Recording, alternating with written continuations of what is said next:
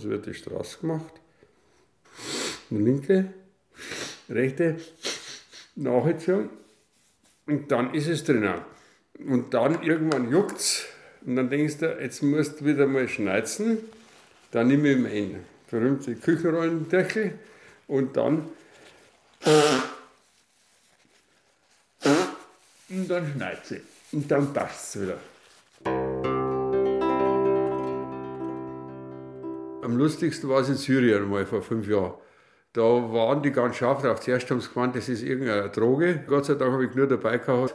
Und dann habe ich die verleitet dazu, dass die ausschnupfen. In Damaskus, da waren wir in einer richtigen Wirtschaft, eine riesengroße Wirtschaft für vielleicht 400, 500 Leute.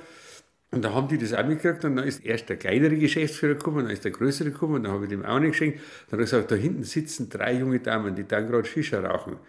Und die wollen auch probieren. Und dann haben die, was so ganz cool mit dem Handy, ihr Shisha-Pfeiferl und dann haben zwei von den Mädels, die waren vielleicht höchstens 25, ziehen sie die die Prise rein. Ich habe darauf gewartet, dass es zerreißt. Nichts ist passiert. So pfiat Gott, mein Schatz, such mir einen anderen Platz. Mir treibt's in die Welt hinaus, mir lasst's keine Ruhe. Derweil mein Geing noch klingt, derweil mein Herz noch springt, solang er trag is aber, dann is nur.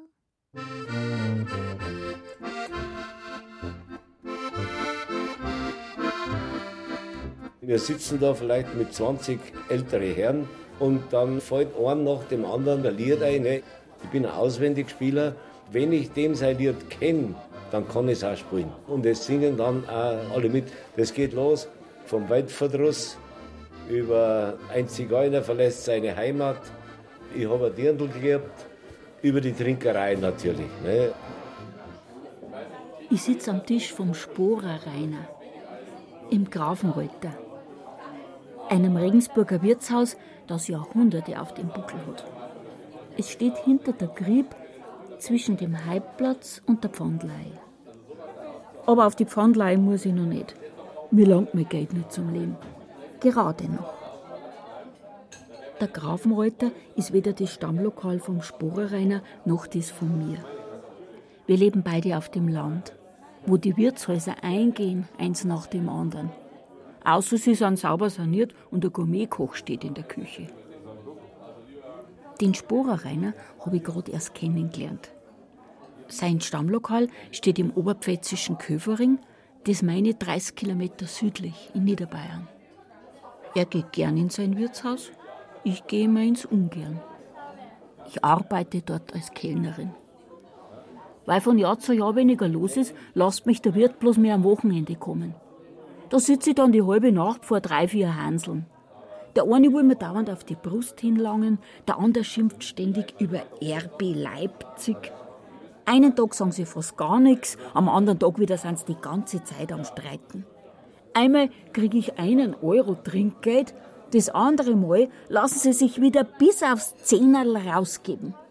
Wir haben einen, der geht dreimal am Tag ins Wirtshaus. Der geht Vormittag, da sind welche da zum Kartenspielen. Dann kommt er nach Mittag nochmal bis um 4 Uhr und auf Nacht um 8 Uhr taucht er nochmal auf. Ne? Und der bringt natürlich jeden Tag seine 15 halbe Bier zusammen. Heute sagt man halt, ne, der Saft halt. Ne? Ein, zwei Meter über dem Spurerreiner wächst aus einem Deckenbalken vom Grafenreuter eine geschnitzte Figur heraus. Es ist nicht die einzige in der Gaststube. Wegen diesen Figuren bin ich heute nach Regensburg gefahren. Sie sind kaum größer als meine erste Puppe, mit der ich als kleines Mädel gespielt habe. Über die Büste oberhalb vom Sporerreiner lese ich in meinem Reiseführer, dass da ein Kauz aus dem 19. Jahrhundert abgebildet ist. Ein stadtbekannter Regensburger. Sein Spitzname war Krebshaut.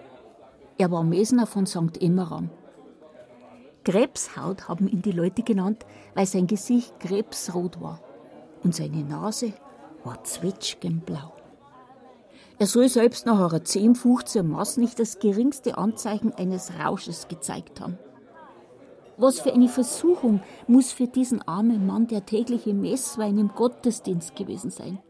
Vielleicht hat ihm der Holzschnitzer deswegen einen Kelch in die linke Hand gegeben.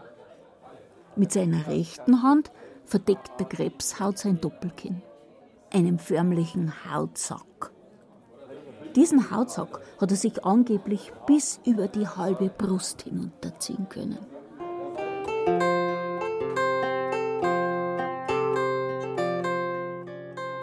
Meine Mutter, die auch schon eine Kellnerin gewesen ist, hat mich gewarnt. Berndl, lernt was Gescheites.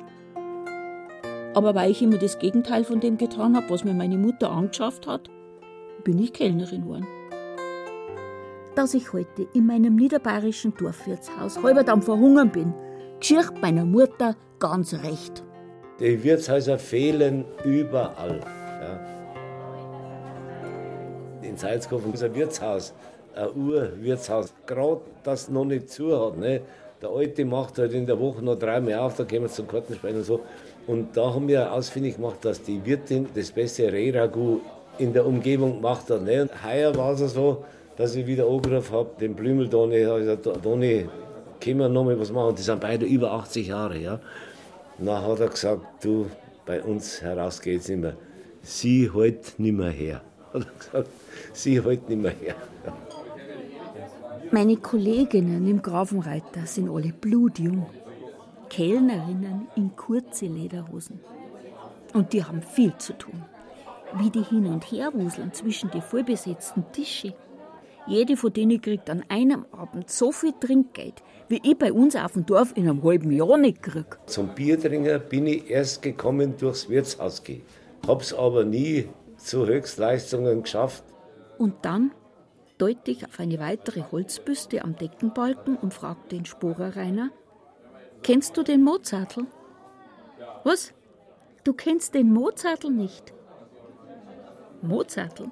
So wurde in den 80er Jahren des 19. Jahrhunderts ein Regensburger Musikant genannt. Der spielte mit seiner Harfe auf der Straße und zog von Wirtshaus zu Wirtshaus. Diese Harfe war ein Holzrahmen, den er mit Saiten bespannt hatte. Sein ganzes Können bestand in einer einzigen Melodie. Der echte Mozart muss sich also sehr geehrt fühlen, dass der Mozartl seinen Namen trug. Und wer sitzt am Biertisch unter dem Mozartl? Ein leibhaftiger Straßenmusiker von heute, der Kevin Goodin.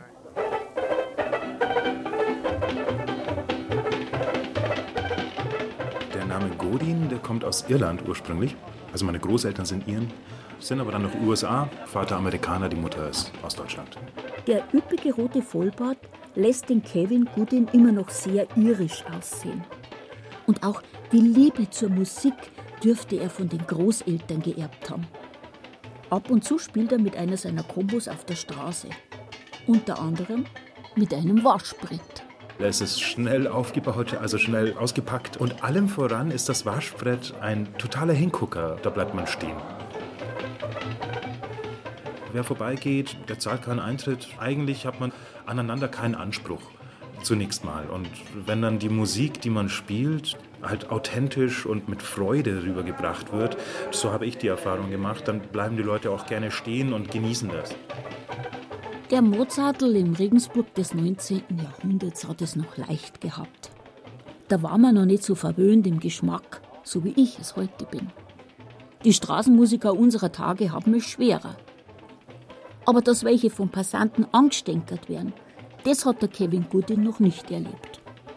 Ich aber kann mich erinnern, wie ich vor ein paar Jahren das erste Mal in Ringsburg war, bin ich Mittag um eins über die Steinerne Brücke hinüber nach Stadt am Hof.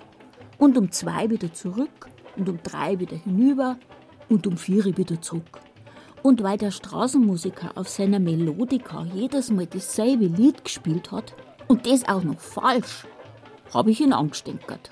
Man hat schon Leute gesehen und gehört, wo man sagt, das ist mutig, jetzt auf die Straße zu gehen da gehört sehr viel Mut dazu. Auf der anderen Seite gibt es sehr professionelle Musiker, die Straßenmusik machen. Es gibt natürlich auch solche, die sich sehr schwer tun. Es ist kein leichtes Leben und man schwimmt jetzt nicht im Geld. Man muss der Sonne hinterher wandern, weil äh, im Winter Straßenmusik machen in Deutschland ist aussichtslos. Da verdient man viel zu wenig. Die Leute möchten nicht stehen bleiben. Durch das viele Herumreisen fällt es manchem Straßenmusiker schwer, stabile und längere Beziehungen zu haben. Man muss sich für diesen Beruf entscheiden, sagte Kevin Goodin. Man muss es lieben, auf der Straße zu spielen. Dann funktioniert das aber auch. Ich möchte nicht behaupten, dass jemand, der hauptberuflich Straßenmusiker ist, ein obdachloses Leben führt. Wenn es in einem Auto ist, also man hat schon einen Platz, wo man bleibt, wo man lebt, wo man seine Bücher hat, wo man seinen Alltag verbringt. Der Mozartl im 19. Jahrhundert dürfte noch keine Bücher gehabt haben. Vielleicht einen Volkskalender mit vielen Bildern drin. Der Mozartl war, wenn man der Büste unter dem Deckenbalken vom Grafenreuter trauen darf, ein bildschöner Mann. Ich bin dem schönen Geschlecht absolut nicht abgeneigt. Ne? Ich sehe gern schöne Frauen und habe auch bei der Musiziererei sehr viel Kontakt zu den Frauen bekommen. Ne? Den Frauen gefällt es, wenn einer ein wenig singen kann und ein wenig Musik macht. Der Sporer Rainer meldet sich wieder zu Wort. Inmitten all der Grafenreuther Gäste, die gut zur Hälfte aus Frauen bestehen. Und diese Hälfte wiederum, zumindest an diesem Abend, sind zur Hälfte Asiatinnen. Als der Sporerrenner ein junger Mann war, gab es außer der Wirtin, der Köchin und der Kellnerin in den Wirtshäusern keine Frauen. Weder bayerische noch deutsche. Geschweige denn asiatische. Im Wirtshaus haben die Frauen keine Rolle gespielt. Da ist man nach dem Wirtshaus hingegangen. Oder davor. Eher davor. Ne? Und später dann ins Wirtshaus. Dann nochmal zum Fenster. Das Fensterl. Heute nur mehr ein Klischee von Bayern. Für den Sporerreiner gehörte es zum Alltag, zur Praxis. Eine geliebte Gewohnheit, ein beliebter Sport. Das Kammerfenster das war ja eine Sache, die wo du nicht hast irgendwo anders machen können. Du hast wissen müssen, wo die Leute steht. Du hast wissen müssen, wo das Fenster hat. Da waren schon die Einheimischen mehr unter sich oder noch das Nachbardorf.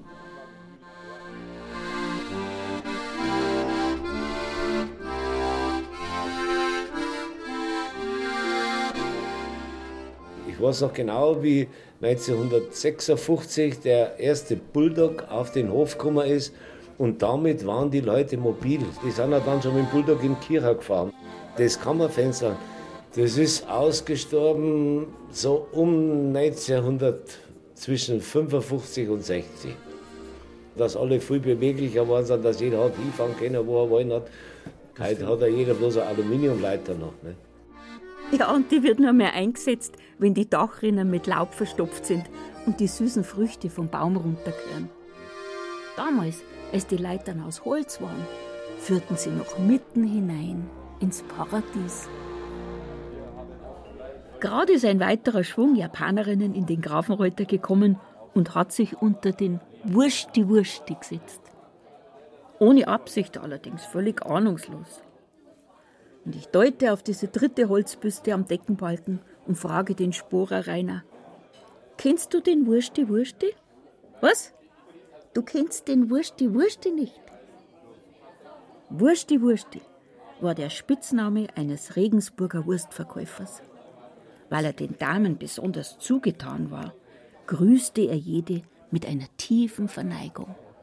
Der wusste ja gut, vielleicht war es auch ein Geschäftsgebaren, was er da gehabt hat, dass er sich angebietet hat bei der Damenwelt. Und gefallen haben sie ihm natürlich auch. Ne? Wenn einer was feil hält, dann hat er schon sich bemüht. Ne? Sagen wir, da haben schon um die Leute auch umgeschwanzelt. Ob der Sporer Rainer früher auch um seine Kundinnen herumgeschwanzelt ist, die Frage will ich ihm nicht stellen, das wäre zu privat. Der Sporer war, so hat er mir erzählt, Autoschrauber, Kfz-Mechaniker in eigener Werkstatt. Da ist wohl kaum ein Tag vergangen, an dem nicht irgendeine Frau ihr Auto bei ihm vorbeibracht hat. So wie der Wursti Wursti den Damen seine Würste vorbeibracht hat. Der holzgeschnitzte Frauenverehrer Wursti Wursti im Grafenreuter hat einen kugelrunden Kopf, schnäkelte Haare und einen Schnauzer. In der rechten trägt er einen Weidenkorb. Ich möchte zu gern wissen, ob der Wursti Wursti im geschnitzten Korb geschnitzte Würste hat. Aber eine Staffelei mitten unter die ganzen Japanerinnen hineinstellen, das wird mir die Kellnerin in der kurzen Lederhose nie erlauben. Ja, und was ist der so schreck? Dem Wursti Wursti fehlt die linke Hand. Aber sein Armstumpf ragt sehr selbstbewusst mitten hinein ins Volk der schwadronierenden Gäste, von denen die einen am Essen sind, die anderen am Trinken und die Dritten am Backern.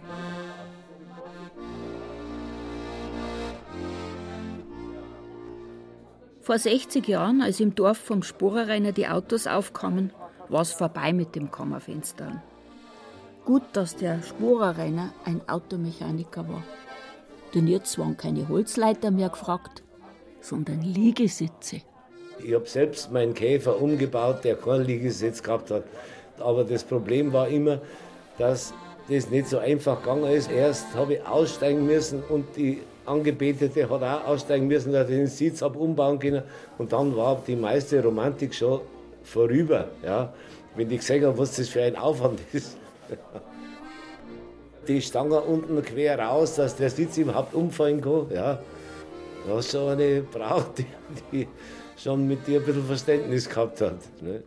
Wie bequem haben es doch wir Leute von heute, die wir da im Grafenreuter sitzen. Liegesitze umbauen muss da keiner mehr.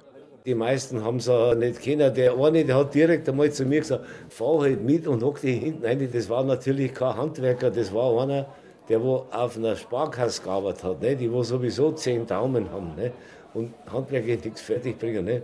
Der hat Angst gehabt, dass das nicht funktionieren kann. Ja? Das habe ich aber dann abgelehnt, ja, weil das ist mir dann doch ein bisschen zweit gegangen. Ne? Wer weiß, was ich da sonst hätte auch noch alles machen müssen.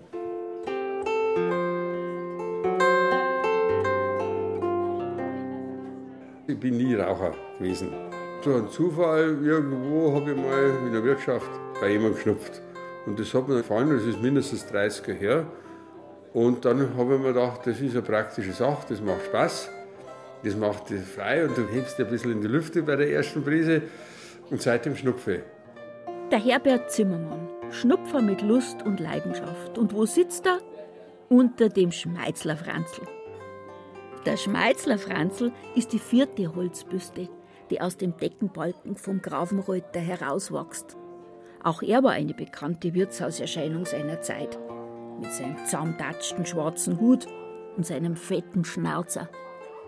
Wie er an dem vorbeikommen ist mit seinem Schnupftabak, das hätte ich gern sehen mögen.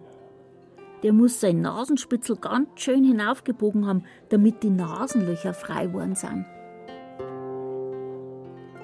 Nachdem ich Rechtshänder bin, will ich links auflegen. Und da gibt es ja den schönen Begriff, wie machen wir das Strass? Dass man den Schnupftabak länglich zieht etwas, um für die beiden Nasenlöcher die richtige Portion hat. Zuerst ich links, dann ich ins rechte Nasenloch rein. Und dann ist es vorbei. Wenn ich im Zug sitze oder irgendwo in der Kneipe, dann schauen sie ein bisschen so verstohlen, was macht jetzt der da? Also für viele ist Schnupfen nicht präsent. Junge Leute, selten, selten, dass ich jemanden schnupfe, aber sehr selten. Also sagen wir mal so ab 40 aufwärts vielleicht. Einen Steinwurf vom Grafenreuter entfernt steht ein wuchtiges mittelalterliches Gebäude. Früher war darin die Regensburger Schnupftabakfabrik Bernhard untergebracht. Drei Räume davon sind heute als Museum zu besichtigen. Nach dem Schmeizler Franzl, diesem Kauz aus dem 19. Jahrhundert, haben die Gebrüder Bernhard eine ihrer Schnupftabaksorten genannt. Sie wurde die erfolgreichste von allen. Das gemalte Bild vom Franzl mit der roten Weste unter der blauen Joppe habe ich als Kind schon bei meinem Vater gesehen. Der Herbert Zimmermann schwört aber nicht auf diesen Regensburger Schnupftabak, sondern auf die Konkurrenz aus Landshut. Als gebürtiger Niederbayer, er stammt aus dem bayerischen Wald, bevorzugt er Tabak aus dem Hause Pöschl. Aktuell schnupft er die Löwenbrise. Früher habe ich die Gletscherbrise geschöpft. Das ist ja die Dose, die so blau-silber ist, die sehr bekannt ist in deutschen Landen, nicht nur in Bayern, weil der Helmut Schmidt hat ja, selbst wenn er im Bundestag war, hat er immer sein Brisel dabei gehabt. Er hat ja geschnupft und hat sich dann wieder Zigaretten angezündet. Wenn die Zigaretten ab, hat er wieder eine Brise genommen. Und das war die Gletscherbrise. Und die ist mir ein bisschen zu scharf. Vom Helmut Schmidt habe ich in einer Illustrierten gelesen, dass er es dreimal in seinem Leben mit der Staatsanwaltschaft zu tun gekriegt hat. 1944, weil er Witze über die Nazis gemacht hat. Anfang der 60er Jahre in der Spiegelaffäre wegen Beihilfe zum Landesverrat. Und 2008 nach einer Anzeige gegen ihn und seine Frau wegen Körperverletzung. Da haben die beiden beim Neujahrspunsch in einem Hamburger Theaterfoyer gepafft mitten unter die feinen Leid. Durch das Rauchverbot bin ich natürlich in einer elitären Stellung in der Wirtschaft, weil die anderen müssen sich da mal abfrieren lassen und ich kann in aller Ruhe meine Prisel nehmen. Nicht? Alle Viertelstunde brauche ich meine Prisel. Desto mehr ich mich mit jemandem unterhalte, kriege ich mehr Lust. Das ist wie beim Zigarettenrauchen. Wenn ich in der Ruhe bin und lese was, dann brauche ich fast nichts. Es ist natürlich, ja, es ist eine Sucht. Wenn ich in der Früh nicht irgendwann die erste halbe Stunde äh, Pries habe, dann fehlt mir was. Darum habe ich auch immer einen Vorrat, wenn ich irgendwo hinfahre, habe ich immer meine Dose dabei. Voll die Sucht ist das, voll die Sucht. Also so eine Dose, so zwei Tage, dann ist leer. Durch das Betreiben von Photovoltaikanlagen versucht der Herbert Zimmermann seine Sucht zu finanzieren. Er hat ja nicht nur einen hohen Verbrauch an Schnupftabak, sondern auch an Taschentüchern. Ja, logisch. Stofftücher nehme ich nicht, weil das ja gruselig ist. Und ein normales Tempotaschentuch kleine, weil da schneidet sie durch. Ich nehme Küchenrolle. Wie hat mein Vater immer gesagt? Lieber den Dreck in die Nase stecken, als die Nase in jeden Dreck stecken. Neitinger war also eine größere Gruppe Mannsbilder, da haben wir uns ab und zu mal getroffen. Da war ich an einem Tisch gesessen mit denen und ich habe geschnupft. Dann habe ich meinen Schnupftabak stehen lassen, bin zum Biesel gegangen. Und dann komme ich zurück und dann merke ich schon, irgendwie schauen die so gespannt, was ich mache. Und dann tue ich meine Dose aufmachen und tue eine Prise raus. Und dann haben sie den Fehler gemacht, die haben keinen dunklen Pfeffer genommen, sondern den hellen Pfeffer. Und da war eindeutig erkennbar, dass das nicht mehr der Originalschnupftabak ist. Und dann habe ich es ein bisschen anders gemacht, habe ein Nasenloch zugehalten und mit dem anderen habe ich nicht gezogen, sondern blasen. Und dann haben wir die nächste Prise genommen und das gleiche Nummer gemacht. Und dann haben sie gewartet. Und dann ist nichts passiert. Ja, und dann sagt einer von denen, geh, gib mir das mal her, das möchte ich jetzt einmal probieren auch. Ja, und der hat sich eine Prise genommen, der war eine halbe Stunde außer Gefecht. Der hat geweint da drinnen, weil der hat sich den blanken Pfeffer gezogen gehabt. Ja, und dann war er Ruhe. Seitdem haben sie, haben sie noch nicht mehr mein Schnupftabak gezinkt.